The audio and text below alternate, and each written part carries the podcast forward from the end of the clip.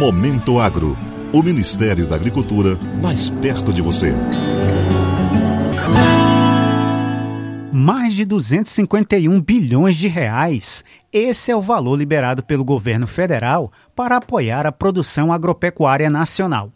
O lançamento do Plano Safra 2021-2022 aconteceu nesta terça-feira, em cerimônia no Palácio do Planalto, com a presença do presidente Jair Bolsonaro e da ministra da Agricultura, Pecuária e Abastecimento, Tereza Cristina. O valor teve um aumento de 14,9 bilhões de reais em relação ao plano anterior.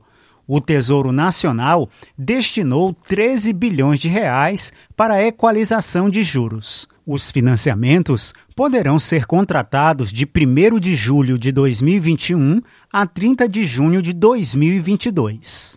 Do total, 177,78 bilhões de reais serão destinados ao custeio e comercialização e 73,4 bilhões de reais serão para investimentos.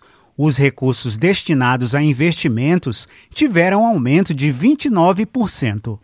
A ministra destacou que essa edição do plano garante a manutenção do agro como setor mais dinâmico da economia, com destaque para a agricultura familiar. Essa edição do Plano Safra nos dá as condições para manter o agro como o setor mais dinâmico da economia. Novamente, nós priorizamos a agricultura familiar e os investimentos, em especial na agricultura de baixo carbono, que aumentou em mais de 100% neste plano.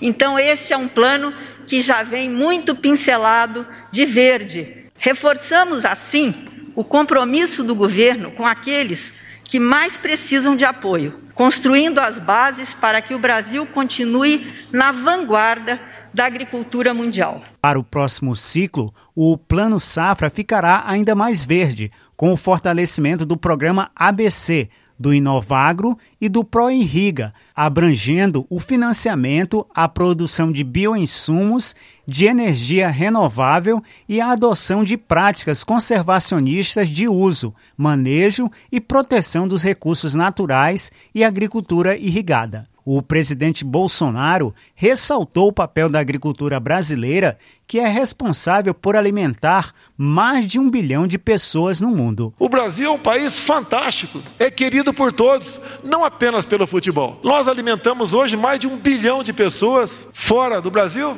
obviamente, e a nossa tendência é aumentar esse percentual. Somos o país que mais preserva. Não adianta falar que nós queimamos a Amazônia, porque é uma mentira deslavada. Entre as novidades do Plano Safra deste ano está o fortalecimento do Pronaf Bioeconomia, com a inclusão de financiamento para sistemas agroflorestais, construção de unidade de produção de bioinsumo e biofertilizantes e projetos de turismo rural, que agreguem valor à produção e serviços da sociobiodiversidade.